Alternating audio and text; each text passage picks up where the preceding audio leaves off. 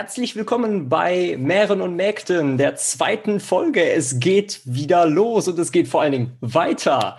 Hier ist der Daniel. Willkommen zurück, auch von mir, Kira. Ja, es war ja alles noch etwas ungewiss bei unserer ersten Folge, ob wir denn diesen Podcast weiter fortführen, denn es war ja alles im Rahmen von einem Seminar an der Uni geschehen. Und ja, ich, also ich für meinen Teil muss sagen, es hat wahnsinnig viel Spaß gemacht und von daher freue ich mich über die Entscheidung, die wir getroffen haben, auch mit dem restlichen Team. Wir sind ja mehrere, dass wir weitermachen, dass es weitergeht. Genau, wir haben ja mittlerweile eine ganze äh, Redaktion, die gerade im Aufbau ist und da freuen wir uns sehr, dass wir das, dieses Format weiterführen können.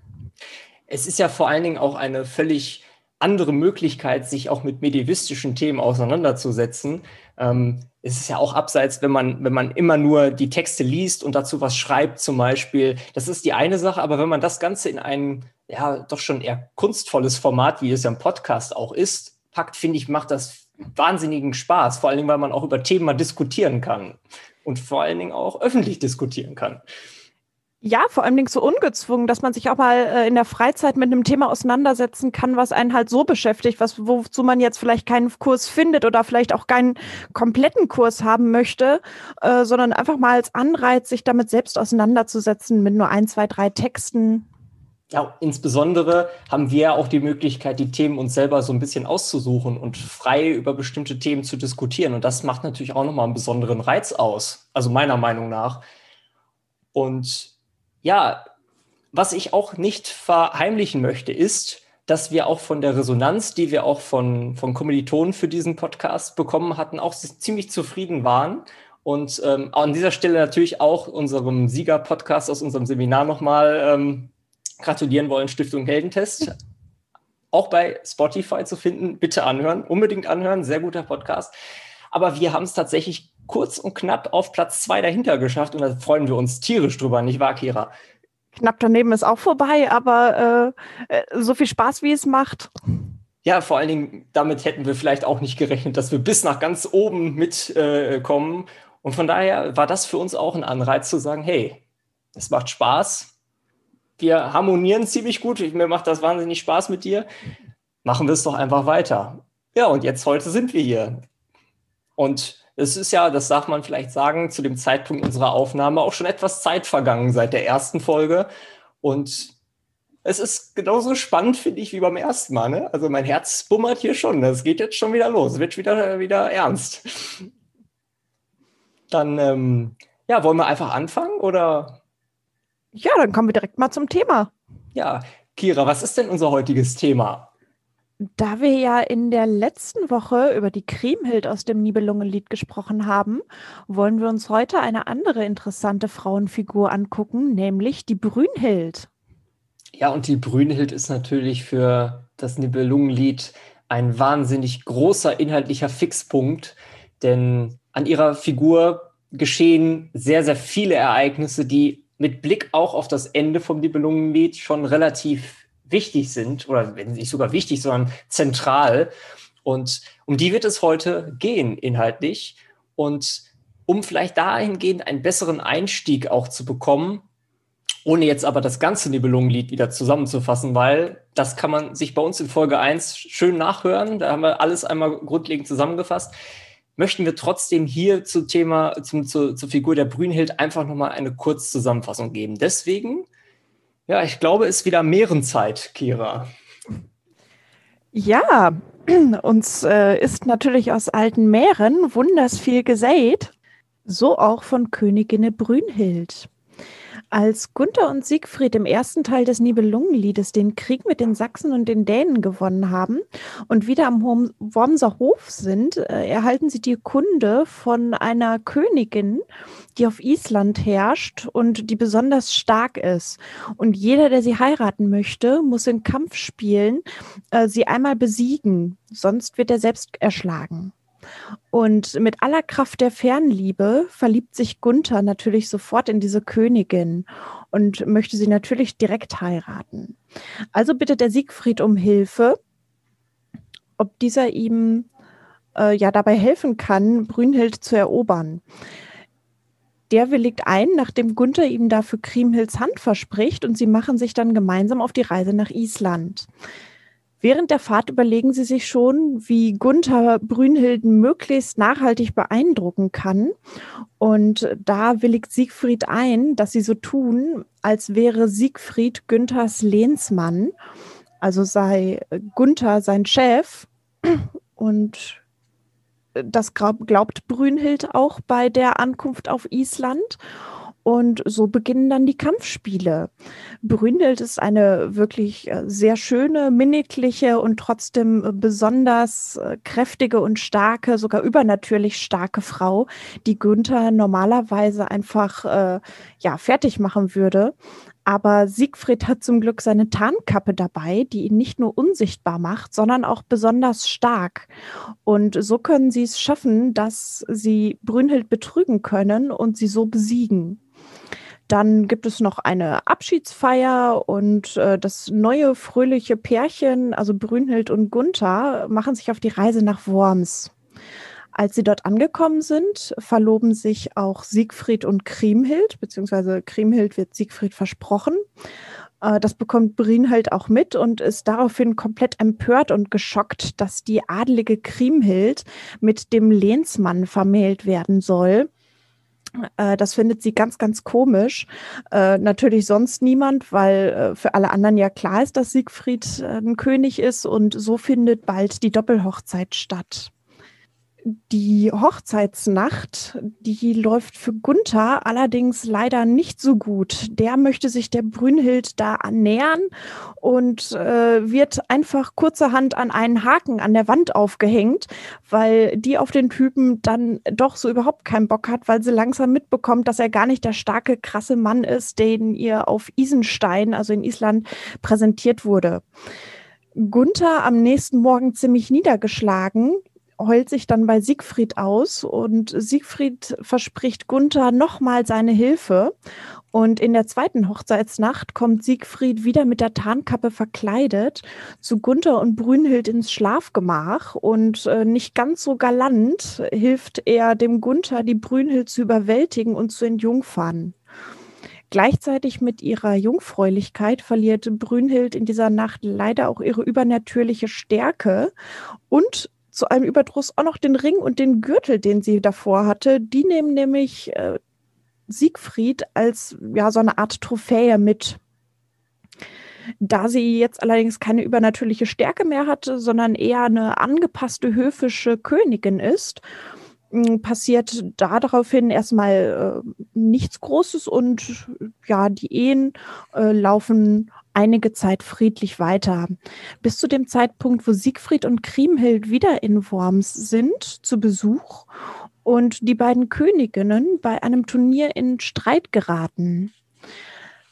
Sie diskutieren darüber, welcher der Männer, ihrer Männer mächtiger ist. Und Brünnhild ist natürlich der Meinung, dass ihr Gunther sehr viel mächtiger sein müsste als äh, Siegfried, da ihr Siegfried ja immer noch als Lehnsherr vorgestellt wurde. Kriemhild ist natürlich nicht der Meinung. Die ist natürlich der Meinung, ihr Siegfried, der äh, Held des Nibelungenliedes, wäre natürlich der stärkere und bessere Mann und ist deswegen auch ziemlich verärgert, als Brünnhild später am Tag äh, vor ihr in die Kirche versucht einzutreten, was der mächtigeren Königin eigentlich vorbehalten ist. Daraufhin wird Kriemhild sogar so sauer, dass sie Brünnhild ihren Ring und ihren Gürtel zeigt und sie als Nebenfrau Siegfrieds bezeichnet, was diese ungemein kränkt.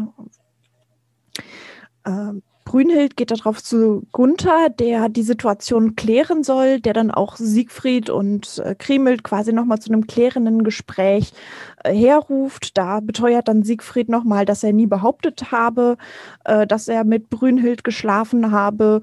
Und damit ist das für Günther und, und äh, Siegfried eigentlich auch geklärt. Für Brünnhild ist das Ganze allerdings überhaupt nicht geklärt. Die ist immer noch ziemlich äh, niedergeschlagen und fertig. Und ähm, da nimmt sich dann Hagen ihrer an. Der will sich für ihre Schmach dann rächen und für seine Königin und schmiedet dann den Plan, Siegfried zu töten und so Rache zu nehmen. So, wie hat dir die diesfolgige Meerenzeit gefallen? Sehr gut, wie immer eigentlich. Allerdings habe ich mich am Ende, ich weiß nicht, ob ich mich verhört habe, aber ist da ein Günther aufgetreten? In der Folge, ich kenne keinen Günther aus der Nibelungen-Saga. Günther, oh ja, das äh, muss ich erklären, das kann ich erklären. Da muss ich jetzt schon mal einen kleinen Disclaimer einschieben. Äh, wenn ich mit Freunden oder Mittelstudenten so ganz privat über das Nibelungenlied spreche, dann äh, spreche ich von den Figuren meistens sehr liebevoll als Günni, Sigi und Brüni. Und äh, oh. wenn, mir das, wenn mir das jetzt schon einmal rausgerutscht ist, dann äh, möchte ich mich dafür entschuldigen, wenn es mir noch weitere Male während der Diskussion passiert, möchte ich mich dafür jetzt auch schon mal im Vorhinein äh, entschuldigen oder erklären. Das ist ja alles kein Problem, nur ich hatte mich gerade so gewundert, ob ich da irgendwie mich verhört habe, weil. Aber gut, dann ist es, äh, ist es jetzt klar.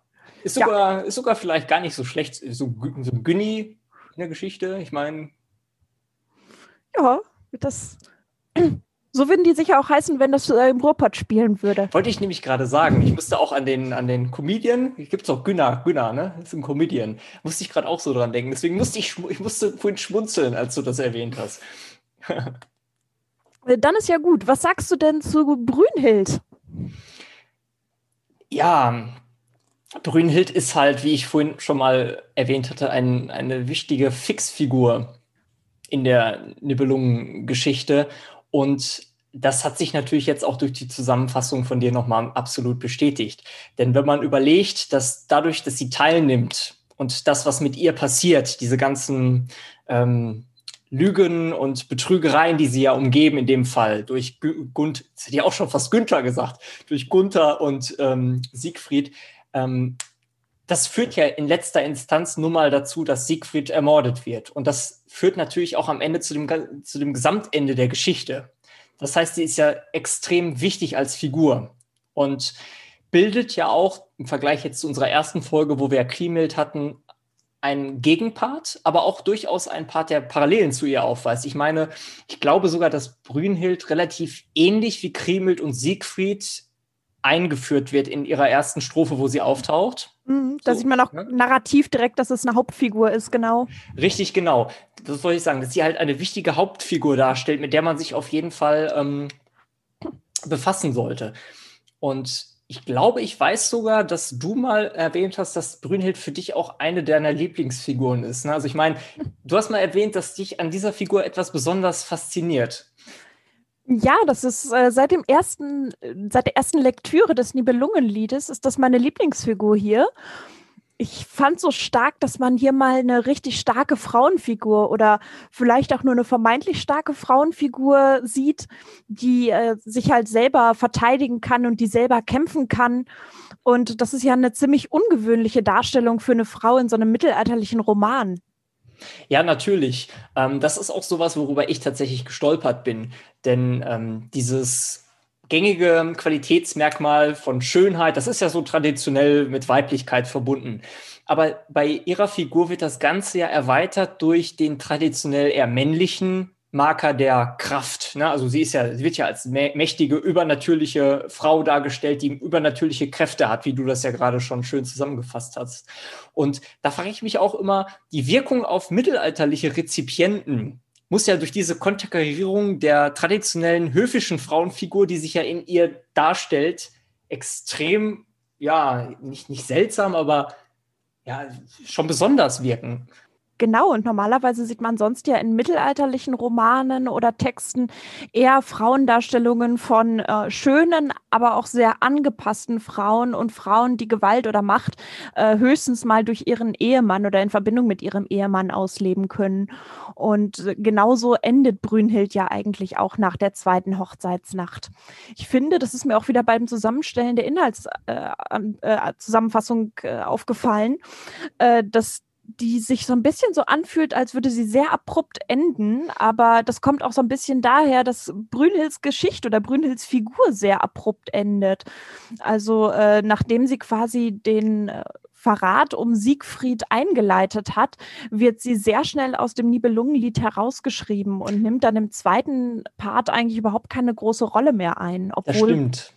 Genau, Gunther glaub, und der Bromser Hof äh, spielen trotzdem noch eine Rolle und kommen ja auch weiter vor und werden ja zum Ziel von Kriemhilds Rache, aber Brünnhild selber nicht mehr. Stimmt, vor allen Dingen, ich, äh, ich, wenn ich mich jetzt nicht irre, das müsste die 18. Aventüre sein, wo sie quasi verabschiedet wird, relativ schnell. Und was ich mich immer gefragt hatte, ist, ähm, ja, was nicht gefragt, sondern vielmehr gewünscht hätte am Ende, dass man von der Brünnhild am Ende, wenn sie quasi sieht, wie Kriemhild dann am Ende natürlich auch stirbt, dass sie man am Ende so eine, so eine, so eine Reaktion nochmal von ihr bekommt, weil sie ja am Ende ihre ultimative Rache auch an der Kriemhild letztendlich bekommen hat. Nicht nur durch den, dass sie Siegfried hat töten lassen, sondern auch, dass sie quasi Kriemhild in ultimativer Form scheitern sieht, indem sie halt dann auch tot ist. Und das finde ich ist schade, dass, dass, dass Brünhild deswegen auch, oder nicht deswegen, aber dass sie da halt keinen Auftritt mehr zu hat. Ja, sie scheint so ein bisschen auch äh, mit ihrer übernatürlichen Stärke auch ihre Willenskraft zu verlieren in der zweiten Hochzeitsnacht. Ähm, so dass sie danach auch nicht mehr wirklich äh, so auf Rache sind, wie sie es vorher getan hat oder ihre Meinung vertritt, wie sie es vorher getan hat. Aber das wollen wir uns im Folgenden auch noch ein bisschen genauer anschauen. Ja, denn Brünnhild ist ja als Frauencharakter schon ein ziemlich, ja, in ihrer, in ihrem Aufbau ziemlich abweichend von, von eigentlich dem normalen, von der normalen Vorstellung im Punkto Souveränität, aber auch in, im Punkto ihres ähm, Gewaltpotenzials, was sie hat. Die typische Weiblichkeit oder die typische Frau in der mittelalterlichen Literatur wird ja verbunden mit Schönheit, ihrem Angepasstsein und dass sie eigentlich keine Macht ausübt, sondern nur Repräsentanz und wenn dann nur durch den Ehemann oder in Verknüpfung mit ihrem Ehemann. Und da äh, wird Brünnhild natürlich um diese Eigenschaft dieser Gewaltbereitschaft und dieser Gewaltausübung erweitert. Das ist gerade auch ganz interessant, wenn man sich den Begriff von Gewalt anguckt im mittelalterlichen oder mittelhochdeutschen äh, und wie er verwendet wird, dass Gewalt und Macht sehr, sehr eng miteinander verknüpft sind.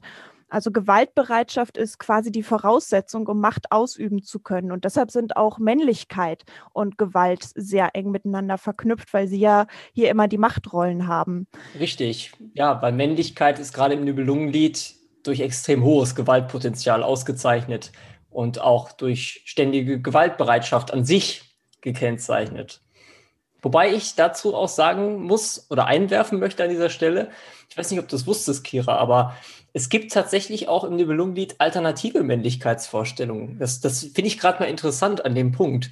Denn ähm, diese traditionellen Männlichkeitsvorstellungen von Gewalt und Gewaltbereitschaft, die zeigen sich tatsächlich nicht im Bereich der Figur Dietrich oder Rüdiger, die ja an sich sehr diplomatisch friedfertige Helden sind, die aber auch sehr schnell in ihrer Konzeption ad absurdum geführt werden. Quasi nach dem Motto, das ist quasi die Vorstellung, die nicht gut ist, dem, dementsprechend verabschieden wir die relativ schnell. Sie werden ja auch vom Hagen und auch teilweise vom Erzähler selbst als weibisch und lächerlich dargestellt. Also äh, friedliche Männer werden sehr schlecht bewertet und Gewalttätigkeit ist sehr eng mit ja, der männlichen Rolle verknüpft. Und gerade da fällt auf, dass Brünnhild ja ähm, obwohl sie gewalttätig ist, trotzdem, dass ja ihrer Minniglichkeit keinen Abbruch tut, sondern sie ja trotzdem als sehr begehrenswert und äh, ja attraktiv inszeniert wird. Ja, sie, sie weist quasi die, die ähm, Aspekte konventioneller Weiblichkeit in dem Sinne ja auf jeden Fall mit auf. Aber in Verbindung dazu mit dieser hohen, auch für sie sehr hohen Gewaltpotenzial, ein, ein Aspekt, der traditionell männlich konnotiert ist, das muss man halt einfach sagen. Aber in diesem Zusammenhang kann man auch auf jeden Fall festhalten, dass ähm, Brünnhild ja auch als Figur relativ viel Gewalt selber erfährt. Oder auch anders formuliert kann man sagen, im Nibelungenlied findet man sehr viel indirekte strukturelle Gewalt, auch gerade gegenüber halt Frauen, wie halt auch Brünnhild beispielsweise, was wir auch sehen werden gleich. So sieht man indirekte Gewalt ja sehr häufig, wenn Frauen zum Beispiel über den Leid über einen toten Mann oder Bruder oder naja, über irgendeinen toten Mann klagen, ähm, wie zum Beispiel Kriemhild über Siegfried, aber auch direkte Gewalt, wie wir hier ganz drastisch an Brünnhilds zweiter Brautnacht und der Vergewaltigung in der Brautnacht sehen. Ja, natürlich. Gerade ähm, dieses Beispiel ist natürlich sehr bekannt und hat, glaube ich, auch jeden, der das gelesen hat, beim ersten Mal relativ schockiert, also mich auf jeden Fall.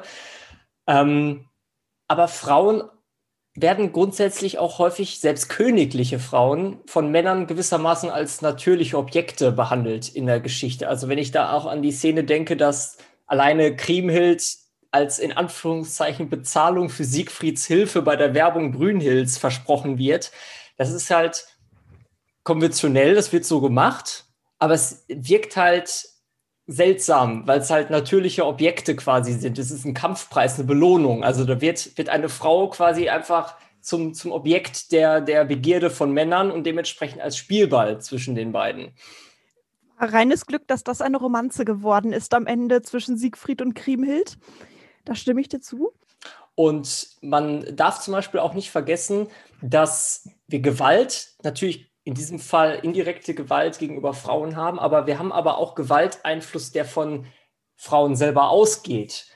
Also beispielsweise die kämpfende Brünnhild, die am Ende auch ähm, äh, ihre Werbung und die ähm, Regeln ihrer Werbung selber vordiktiert, die selbst souverän regiert und autonom als, als mächtige Herrscherin auf Isenstein. Aber wir haben natürlich auch am Ende die, die Brünnhild-Kriemhild-Achse, mit der wir uns beim nächsten Mal ja auch noch ausführlicher befassen wollen, ähm, die halt zeigt, dass Frauen eo ipso nicht unbedingt friedfertig nur sein müssen, sondern dass sie entsprechend auch ein Gewaltpotenzial haben, was halt wiederum für Männlichkeitsvorstellungen ein Problem darstellt. Obwohl ich sagen muss, das klingt jetzt auch schon so feministisch, was du teilweise sagst, ähm, wo es ja auch wieder die, die Gegentheorien gibt, dass es gerade wenn weibliche Gewalt auftritt, dass die ganz stark als Bedrohung halt inszeniert wird, die überwunden werden muss, damit halt äh, diese männliche Ordnung, dieses, äh, dieses patriarchalische äh, Ordnung nicht gefährdet wird äh, dass es dann immer Gegengewalt, äh, Gegengewalt erzeugt und auch Gegengewalt gegen Frauen legitimiert. Also ähm, wo sich zum Beispiel die Brünnhild in der ersten Brautnacht äh, ihrer realen Machtverhältnisse ja, Ausdruck verleiht und den Günni einfach so an den Haken weghängt. Hm, ja. Dann kommt halt in der nächsten Nacht direkt die Gegengewalt, in der sie wirklich gerücksichtslos und gewaltsam äh, ja, vergewaltigt wird und äh, domestiziert wird. Ja, genau. Man muss halt sagen, dass ähm, diese Konterkarierung der eigentlich traditionellen höfischen Frauenvorstellung, die ist halt hier genau das, was du gerade gesagt hast, ausschlaggebend. Dadurch, dass sie so weiblich widerstandsfähig wirkt, diese weibliche Widerstandsfähigkeit, die Brünnhild verkörpert, das ist halt etwas, was ähm, vielleicht auch ein Stück weit genau sie deswegen für Gunther so begehrenswert macht, weil man sie halt in ihrer weiblichen Widerstandsfähigkeit überwinden möchte. Das wurde ähm, an einer Stelle, glaube ich, mal irgendwo habe ich das äh, gelesen, das fand ich sehr interessant, dass sie durch ihre übernatürliche Stärke, die muss gebrochen werden, quasi dadurch. Ähm, sie ist in ihrer, äh, in ihrer Figur halt eine sehr abweichende Darstellung und ähm, sie selber, ich weiß nicht, ob du das wusstest, Brünnhild widerfährt ja eigentlich auch unter allen weiblichen Figuren, mit Ausnahme vielleicht von, von Kriemhild, die ja selber getötet wird, mitunter halt die meiste körperliche Gewalt selber auch. Ja? Ähm, alleine, wie du gerade schon gesagt hast, dass ähm, sie in der zweiten Braut Brautnacht durch Siegfried da ja schon misshandelt wird. Das kann man schon sicherlich so sagen. Ähm, aber es wird ja mit ihr auch generell relativ ähm, viel fragwürdig umgegangen, wenn man sich beispielsweise, wie ich das äh, vorhin ähm, am Anfang des Podcasts erwähnt hatte, mit diesen Betrugsachsen, die es da gibt, wie mit ihr umgegangen wird, dass sie, dass es einen Werbungsbetrug gibt, dass ihr ein falsches Ständeverhältnis ähm, ja, vorgelebt wird und dass sie halt am Ende auch in der Brautnacht misshandelt wird. Also wir haben einige Aspekte hier, die ja Gewalt darstellen und auch verschiedene Formen und auch dem Umgang mit, mit Weiblichkeit, in dem Fall jetzt bei Brünnhild. Und das wäre vielleicht nochmal interessant, wenn wir da vielleicht nochmal ein bisschen weiter den Blick drauf ähm, richten. Also wir haben ja alleine beim Werbungsbetrug am Anfang findet sich im Nibelungenlied ähm, von, von Hagen die Aussage, dass die Kräfte von Brünnhild sie quasi zu einem Tiefeles Wieb, also Teufelsweib, ähm, machen. Ähm, und ähm, das natürlich klar macht, dass da irgendwie dass das Ganze eine totale Verwirrung und Verdrehung der natürlichen und eigentlich traditionellen ständischen Ordnung darstellt. So eine Dämonisierung der weiblichen Machtposition oder der weiblichen Machthaberin. Richtig, genau. Und ähm, diese Wettkampfszenen, die man dann hat, ähm, wo sich ähm, die beiden Herren beweisen müssen, ausgebreitet auf, ich meine, 34 Strophen, ich bin mir gerade nicht sicher. Ähm, allein die Tatsache, dass die beiden Herren es nur schaffen, ihre Kräfte zu überwinden, indem sie selber, man wird jetzt im, im äh, Umgangsjargon sagen, ja, sie müssen ja cheaten, indem sie so eine magische Tarnkappe da aus dem Hut zaubern, das alleine spricht ja schon Bände. Ähm, dass, dass, dass ihre Kraft nicht überwunden werden kann mit normalen menschlichen Mitteln, mit normaler Männlichkeit, sondern man braucht dafür, sagen wir mal, geupgradete Männlichkeit. Also etwas, was es so in der Form gar nicht gibt. Man braucht noch mehr Stärke, um dieses Potenzial, was sie hat, zu überwinden. Mhm. Ich finde, da sieht man aber auch wirklich schön wieder das mit dieser Gegengewalt, äh, dass, dass Kriemhild da quasi diese, diese weibliche, stärkere Macht hat. Das veranlasst die Männer ja eigentlich, das einfach nur als Herausforderung zu sehen und die also moralische Nachfragen über diesen Betrug gibt es ja eigentlich gar nicht. Also äh, sie maßt sich an, gewaltvoll und machtvoll zu sein und das provoziert halt direkt diesen Betrug und diese Gegengewalt. Ähm, ja, natürlich, klar. Und ähm, sie ist ja halt auch in, die, in diesem Masse, das habe ich ja vorhin gesagt, das, das ist halt das, das Faszinierende gerade auch an dieser Werbung. Sie diktiert denen ja quasi selber die Bedingungen, nach denen sie entscheidet, wer mich wirbt. Also indem sie nimmt ja in diesem Fall die Initiative ein und sagt, hier, ihr könnt mich werben, aber nur, wenn ihr mich in dem Wettstreit ähm, besiegt. Und sie wirkt in diesem Fall sehr selbstsicher und ist sicher sicherlich auch über, bewusst, dass die meisten Männer an dieser Herausforderung oder eigentlich fast alle scheitern würden. Also sie ist ja da extrem souverän äh, am Anfang, wenn es darum geht. Und wir sehen ja dann mit Blick auf das fingierte Standesverhältnis, was Gunther und Siegfried auch ausspielen. Ähm, also meint jetzt die sichtbare Inszenierung, die sie ja durchführen am Anfang, wenn sie nach Isenstein kommen, ähm, wo sie wo, wo, Siegfried sich als, als Untergebener Gunthers darstellt. Ähm, und das zum Beispiel ist ja auch was, das ist im mittelalterlichen Kontext, ich meine, Stratordienst wird das genannt, ähm, ähm also dieser Züg- und Bügeldienst, den, die, äh, den, den, den, ähm, den wir dort vorfinden. Das ist ja eine Form der rechtssymbolischen Handlung zur Veranschaulichung der vasallischen Unterordnung. Ich weiß gar nicht, ob wir das äh, groß in der Zusammenfassung ähm, behandelt haben. Also der, da, was, wo gerade auf die Steigbügel angesprochen wird, äh, der Werbungsbetrug bzw. Der, der Standesbetrug, der wird halt gerade dadurch deutlich, dass beim Ankommen auf Isenstein ähm, Siegfried Gunther die äh, Zügel macht und ihm halt aufs Pferd hilft, äh, so was halt eigentlich Lehnsmann-Aufgaben wären, was keine gleichgestellten Könige füreinander machen würden. So wird halt direkt klar, dass Siegfried da der Unterlegene ist. Richtig, um damit auch vielleicht die Schwächen von Gunther zu äh, konterkarieren und ähm, quasi von Anfang an noch auszuschließen, dass Brünnhild, die ja sicherlich auch meine ich, wenn ich mich jetzt nicht irre, von vornherein eigentlich ein größeres Interesse an Siegfried gehabt hätte, um schon von vornherein klar zu machen, hier, nee, ich bin nur der Untergebene. Wenn du mit jemandem sprechen musst, der auf deinem Niveau in Anführungszeichen ist, als Königin von Isenstein, dann musst du mit Gunther ähm, sprechen und äh, er will dich werben und er ist quasi ranggleich mit dir.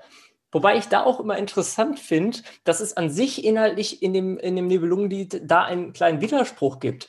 Denn anhand der Kleidung, den die, den die Protagonisten da tragen, als sie diese Inszenierung vornehmen, sehen wir zum Beispiel, dass Gunther und, und ähm, Siegfried beide weiß, weiße Kleidung tragen und Hagen und Dankwart hingegen schwarz. Und da sieht man ja eigentlich die richtige Rangverteilung.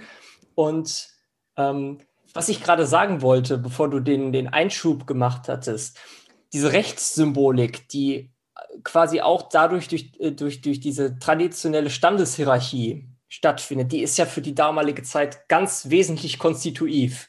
konstitutiv. Und ähm, das zeigt sich zum Beispiel auch in der Begrüßung von Brünnhild. Sie will ja, Brünnhild, äh, Brünnhild will ja erst Siegfried begrüßen, aber der weiß das aus, wahrscheinlich mit Blick auf protokollarischen äh, Ehrenaspekt, weil er sich ja als niedere, Rang, Rangniederer äh, ausgibt, auf Gunther zu, äh, über. Das heißt, sie hat ja am Anfang offensichtlich ein größeres Interesse, aber es erlischt in dem Zuge, wo sie die Unterordnung Siegfrieds erkennt. Ähm, und halt, das wollte ich halt sagen, im Bewusstsein der zeitgenössischen Adelsgesellschaft besitzt halt diese Standeshierarchie einen extrem hohen gesellschaftlichen Stellenwert. Und das zeigt sich zum Beispiel auch im Beispiel dieser Begrüßungszeremonie. Weitergeführt äh, ist sie deshalb ja auch so perplex hinterher, dass Kriemhild dann dem Siegfried, dem vermeintlichen Lehnsmann, versprochen wird, wo sie ja auch, äh, ich glaube, sogar bitterlich weint äh, um Kriemhilds Ehre. Genau, das ist zum Beispiel auch so ein Aspekt, der sich dann am Ende, ähm, was sie halt auch misstrauisch ähm, werden lässt. Ich meine, Brünnhild ist ja auch, wenn, wenn sie dann nach Worms kommt, man, man merkt das. Die ist, ähm, die wird misstrauischer auch der Realität ähm, äh, der, gegen, gegen, der sie, gegenüber der sie da ähm, ähm jetzt, mit der sie leben muss oder lebt. Aber sie äußert ja nie bewusst direkt, hier, ähm, ich möchte gerne irgendwie, ich habe das Gefühl, ich wurde irgendwie getäuscht und ich muss das jetzt aufdecken. Das wird so nie kommuniziert äh, in dieser konkreten Weise. Aber es schwingt immer wieder durch. Gerade auch wenn man sich überlegt, an einer Stelle will sie ja die Verwandten, also Kriemhild und, und Siegfried, äh, einladen nach Worms. Und ähm, sagt Gunther aber nicht ihren Grund, nämlich dass sie misstrauisch ist. Und äh, da gibt es auch ähm, eine so eine Stelle, da sagt sie, ähm, das bewegt, oder nee, da sagt der Verfasser, das bewegte sie in ihrem Herzen, aber sie verschwieg es. Also da haben wir so eine Reservatio Mentalis, ein geheimer Vorbehalt, der sich dadurch bricht. Und dadurch sehen wir, sie ist schon misstrauisch, gerade auch ähm, gegenüber ähm, dem, was du gerade gesagt hast. Und hier fällt mir auch immer zu ein, was, was ich gerade wenn ich das Nibelungenlied gelesen habe, was ich mich immer gefragt habe, diese Standeslüge ist für mich immer so eine Diskrepanzstelle. Denn ich frage mich immer, einerseits die magisch verursachte Täuschung, die sie im, die, ähm, die Brünnhild erlebt im, in der Werbung, die wird für sie undurchschaubar bleiben, bleibt sie auch. Aber diese Standeslüge ist ja an sich schon angelegt zum Scheitern also sie ist, sie, sie ist ja schon von Anfang an zum Scheitern verurteilt. Wenn, weil, weil wenn du mit der Entscheidung, du möchtest jemanden werben, damit sie an unseren Hof kommt und ihr quasi vorgaukelt an meinem Hof, ist das Standeverhältnis so, wie ich dir das hier gerade vorhalte. Und es aber nicht mit der Lebensrealität übereinstimmt, weil, wie gesagt, das Stand Standeverhältnis zwischen den beiden, zwischen Gunther und Siegfried, ist ja, ist ja fingiert gewesen. Das ist ja nicht das, die Realität. Dann muss ja eigentlich den beiden schon klar gewesen sein, in dem Fall, dass hier ein Problemherd entsteht, wenn sie die Lebensrealität vor Ort sieht, dass das nicht dem entspricht, was ihr auf Isenstein gesagt wird. Und deswegen, ja, ja? Ich glaube, den Männern ist es halt einfach relativ egal. Ähm, Brünnhild kommt ja, nachdem Gunther sie bei dem Werbungskampf besiegt hat, äh, ja offiziell kommt ja aus der Nummer auch nicht mehr wirklich raus. Also sie hat versprochen, denjenigen zu heiraten und äh, in dem Fall sind die auf der sicheren Seite, weil sie kann jetzt ja nicht mehr wirklich groß weg. Und äh, Brünnhild auf der anderen Seite merkt natürlich, äh, dass die Realität, die ihr erzählt wurde, die für sie halt real ist, dass das halt nicht zu dem passt, was halt um sie herum passiert, wo sie halt äh, selber für sich halt diese Diskrepanz auch feststellt und ja, diese Diskrepanz führt ja äh, schließlich und endlich zum Königinstreit und somit auch zum Untergang von all dem. Ja, und gerade ähm, dieser Königinstreit, der wird uns ja auch, wie ich vorhin schon erwähnt hatte, beim nächsten Mal extrem beschäftigen, soweit an der Stelle schon mal verraten, weil der halt auch wirklich ähm, durchaus auch nochmal einen anderen Blick auf Gewalt zum Beispiel darstellt. Und ähm, apropos Gewalt, kommen wir noch zum dritten großen Bereich, dem Brautnachtbetrug, weil das ist natürlich auch so eine Stelle, ähm, wo ja Gewalt wirklich sich Bahn bricht. Ähm, ja, das finde ich ist immer, äh, gerade nach der zweiten Brautnacht, ist das, finde ich, immer eine ganz, ganz äh, komische, schräge Situation. Ähm, ja, es wird ja eben schon so ein bisschen erwähnt, in der ersten Brautnacht äh, sieht man noch die realen Machtverhältnisse, dass äh, Brünnhild sehr viel stärker ist als Gunther. In der zweiten Brautnacht dann die rücksichtslose Vergewaltigung und äh, danach ist eigentlich alles gut für alle. Und das finde ich ist immer so aus heutiger Sicht so dieser unglaublich schräge Punkt, weil der Knackpunkt für Brünnhild war ja eigentlich, dass sie den stärksten und gewalttätigsten Mann haben wollte. Und genau. äh, dann hat Mindestens überlegen, ne? Also sie sollte körperlich überlegen sein und halt auch gesellschaftlich hierarchisch irgendwie auf ihrer Ebene stehen. Genau. Und dann hat sie quasi mitbekommen, äh, in der Zwischenzeit, dass, dass es da halt ein Knicks gab und, und dass das irgendwie nicht gepasst hat, dass Gunther das nicht getan hat.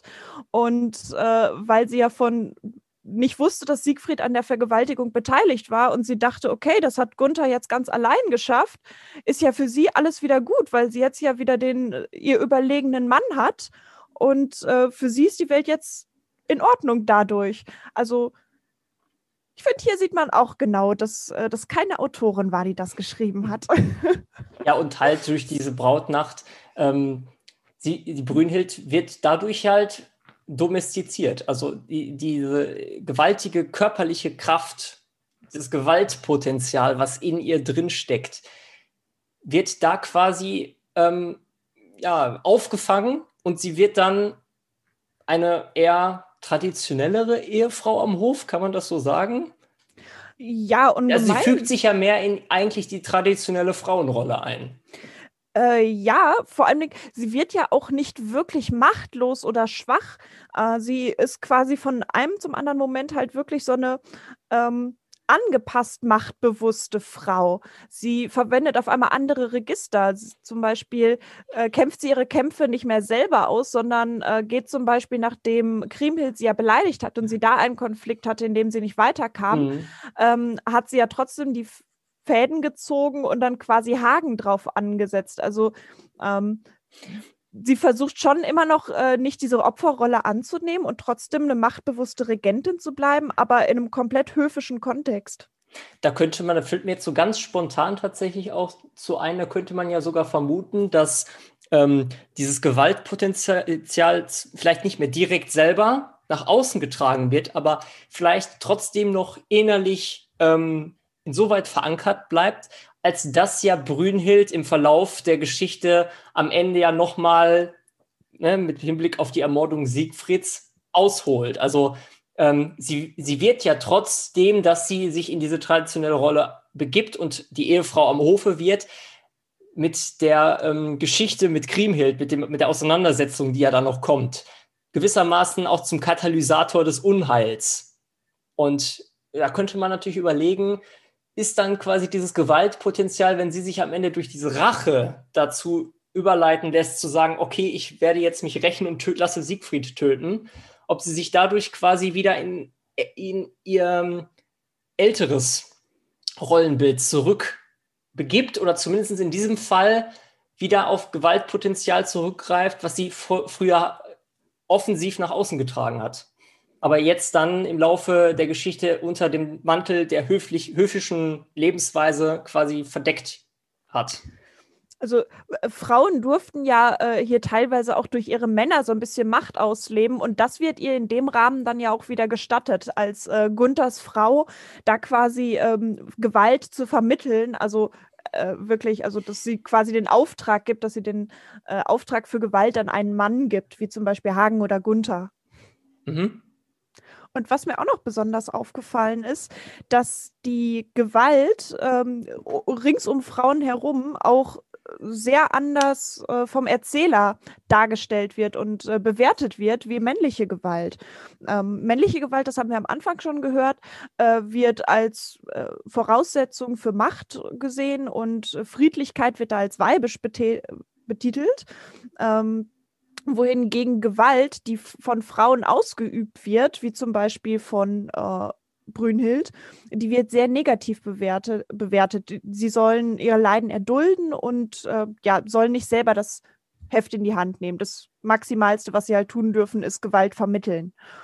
Hm, ganz anders sieht es aus, wenn wir uns Gewalt gegen Frauen angucken.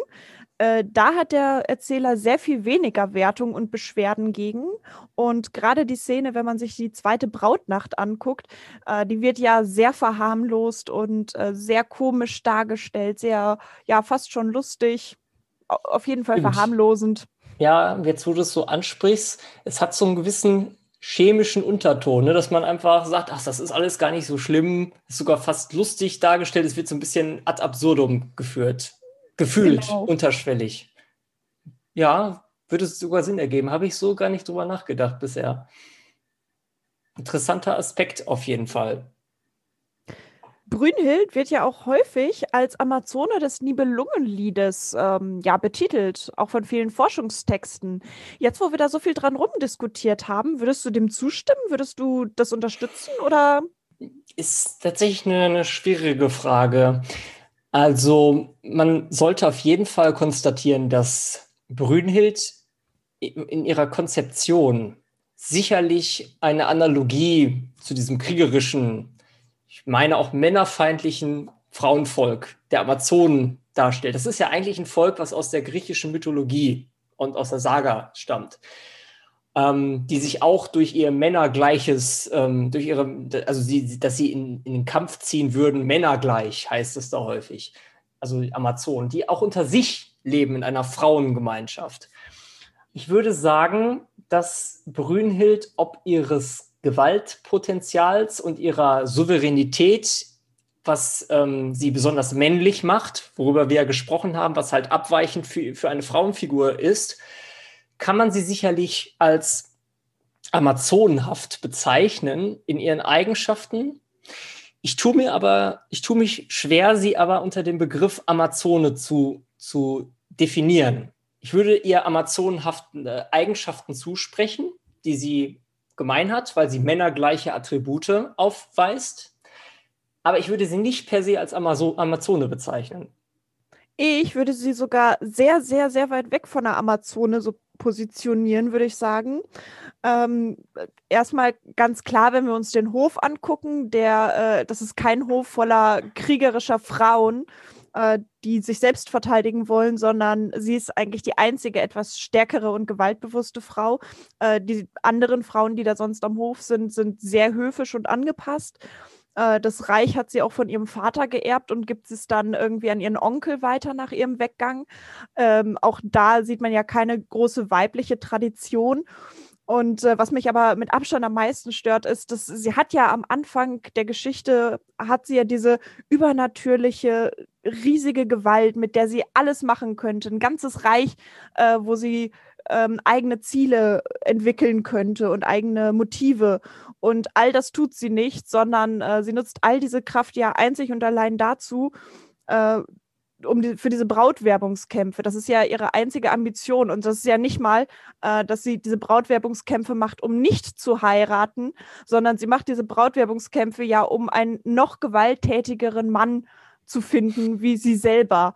Das bedeutet ja, dass sie komplett konstruiert wurde mit all ihrer Macht, nur um überwunden zu werden von einem Mann. Also quasi, Und quasi in ihrer sehr mannhaftig, in ihrer sehr männlichen Darstellung von einer noch höheren Männlichkeitsstufe quasi übertrumpft wird und sie nach dieser Stufe sucht ja, nicht mal diese Männlichkeitsstufe. Sie wird ja auch ähm, immer noch als sehr minniglich dabei inszeniert und da sieht man ja auch direkt, oder da, da, kann man ja direkt erahnen, dass da auch direkt diese sexuelle Ebene mitschwingt, dass äh, es für die Männer auch durchaus einen Reiz hat, halt diese unglaublich starke Frau zu haben, äh, die aber überwunden wird und äh, wo man sich selber dann quasi nochmal seiner Männlichkeit bewusst werden kann. Mhm. Durch diese Überwindung. Mhm. Auch eine ganz deutliche sexuelle Ebene hat. Mhm. Und wenn wir uns jetzt Amazone in diesem Kontext überlegen, ähm, jetzt vielleicht nochmal, um schon ein bisschen auf das nächste Mal vorzugreifen, würdest du das bei Kriemhild ähnlich oder anders sehen? Das würde mich mal interessieren. Kriemhild würde ich gerade am Endpunkt sogar für mich sogar noch als Amazonenhafter wie Brünnhild ähm, definieren, weil Kriemhild ähm, im zweiten Teil des Nibelungenliedes nach Siegfrieds Tod natürlich, davor ist ja eine sehr angepasste höfische Dame, aber danach wird sie deutlich taktischer. Äh, sie wird politischer, sie sucht sich ihre Männer oder beziehungsweise Etzel ja aus, weil sie in eine Machtposition kommen möchte. Sie äh, benutzt sie Sie sind für sie nur noch ein Werkzeug und sie wird auch selber am Ende gewalttätig und äh, möchte damit selber Macht erlangen, agiert selber, äh, entwickelt eigene Ziele und Motive, halt die Rache an Siegfried und in dem Zusammenhang fällt mir eigentlich gerade mal auf, wie gegensätzlich eigentlich so ein bisschen die Figurenentwicklung zwischen den beiden ist. Wenn du überlegst, dass Brünnhilde am Anfang diese selbstbewusste, souveräne, vor Kraft strotzende Frau ist und sie sich ja dann quasi, wie wir vorhin ausgeführt haben, im Laufe der Geschichte zu diesem höfischen Ideal er domestizieren lässt. Und bei Kremhild haben wir das irgendwie umgekehrt, dass am Anfang die, das typische, ähm, die typische Frauen- und, und Weiblichkeitsvorstellung schön, aber zurückhaltend und am Ende hast du, merkst du, dass das Kriemhild immer mehr in Richtung, wie du gerade sagst, Selbstbewusstsein und Taktik und politischem Einfluss ähm, strebt. Und das ist ja ähm, so eine Art ja, Verschränkung. Ich, ich kann es nicht anders ähm, beschreiben. Er, er, gestikuliert gerade sehr wild mit ver verkreuzten Armen. Das ähm, sieht sehr spektakulär aus. Ja, also das finde ich halt inter interessant, diese, diese gegenüberliegende Charakterentwicklung. Das ist mir so. Konträre Entwicklung? Konträre Entwicklung, Dankeschön. Das ist mir so bewusst eigentlich noch nie aufgefallen. Ähm, das könnte, da könnte man natürlich auch überlegen, wenn die, ich mache jetzt nochmal diese Geste, mit dem Überschneidungspunkt. Wir haben ja einen zentralen Überschneidungspunkt, wo auch die beiden Figuren quasi wie in so einem Duell auf einer Stufe stehen und wo sich ein enormes Gewaltpotenzial niederbricht, was ja auch am Ende ausschlaggebend für das Ende des Nibelungenliedes ist. Das ist der Streit zwischen diesen beiden Königinnen, was uns, ich habe das schon zweimal erwähnt, beim nächsten Mal befassen, äh, also ne, mit dem wir uns beim nächsten Mal auseinandersetzen würden. Was Daniel euch sagen möchte, ist, hört die nächste Folge. ja, das auf ihr Eigenwerbung mache ich doch so oder so. Äh, das haben wir auch beim letzten Mal schon gemacht. Aber ja, in der Tat, wir haben uns, ich, kann es ja ruhig jetzt mal sagen, ähm, wir haben uns lange überlegt, ob wir diesen Frauenstreit noch mit in, dieses, äh, in diese Folge reinnehmen, weil es ja auch Gewalt umfasst. Wir haben uns aber dazu entschieden, das in eine eigene Folge zu packen, weil wir auch mit Rückblick jetzt auf Folge 1 und diese Folge finden, wir haben jetzt uns die beiden Figuren einzeln angeguckt und die jetzt gegenüberzustellen, was ja auch das Nibelungenlied selber tut, indem die beiden als, bei, als Kontrahentinnen gegeneinander prallen, super ermöglicht, ist das eine gute Idee, diesen Streitkonflikt und auch dieses Gewaltpotenzial, was man sich dort anschauen kann, ähm, in der nächsten Folge separiert zu befassen. Und ich glaube, da ist sehr viel Gesprächsstoff dabei. Das glaube ich auch. Aber ich glaube, auch für diese Folge äh, sind wir mit unserem Gesprächsstoff schon fast am Ende. Also, wenn du, wenn dir noch irgendwas auf dem Herzen liegt, ich wäre jetzt soweit auch eigentlich, glaube ich, durch. Ich werde über die Sache mit den verschiedenen Figuren Entwicklungsrichtung auf jeden Fall nochmal nachdenken. Da hast du mir was mitgegeben zum, zum drüber philosophieren. Das werde ich Ab. sicherlich nochmal machen.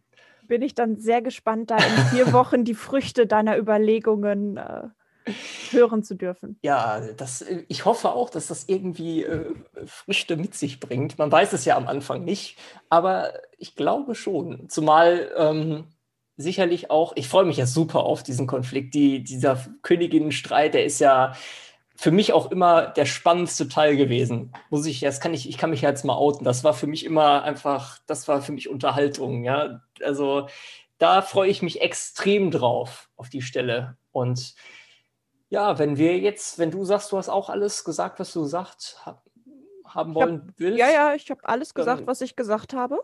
Ja, okay, gut. Weiß ich Bescheid. Ähm, ich wäre auch äh, soweit durch. Also dann freue ich mich über dieses sehr nette Gespräch heute wieder. Es hat wieder Spaß gemacht. Und wir sind ja auch immer noch beide etwas verblüfft darüber, dass wir jetzt tatsächlich auf Spotify sind. Ähm, das ist immer noch eine, für mich eine total surreale Situation. Ich finde es klasse, aber es ist mega surreal immer noch. Und ja, jetzt schon total. die zweite Folge und dann bald schon die dritte und so weiter. Ich bin, das ist echt baff. Also ich freue mich über jeden von euch, der hier zuhört und der dabei bleibt, hoffentlich. hoffentlich. Genau, und folgt auf uns auf Instagram. Richtig, genau. Und auch auf Spotify, wer das noch nicht getan hat. Ja, ja natürlich. Ihr böser Fingerzeig. Und ja, dann würde ich mich freuen, wenn ihr beim nächsten Mal auch wieder dabei seid. Bei Mähren und Mägden, Folge 3 dann der Königinnenstreit. Wird klasse. Und ja, Kira, dann würde ich sagen, machen wir zu für heute. Ja, wünschen allen nochmal einen schönen Semesterstart, die studieren Stimmt, oder äh, genau. auch lehren. Richtig, genau. Und die Folge erscheint ja jetzt, glaube ich, dann auch in der ersten oder zweiten Semesterwoche. Ähm, allen guten Start ins Semester, viel Erfolg und vor allen Dingen auch Spaß an den Veranstaltungen. Und ja, wir sehen uns dann beim nächsten Mal wieder. Oder in irgendeiner mediavistischen Veranstaltung. Oder so. Bis zum nächsten Mal. Tschüss. Tschüss.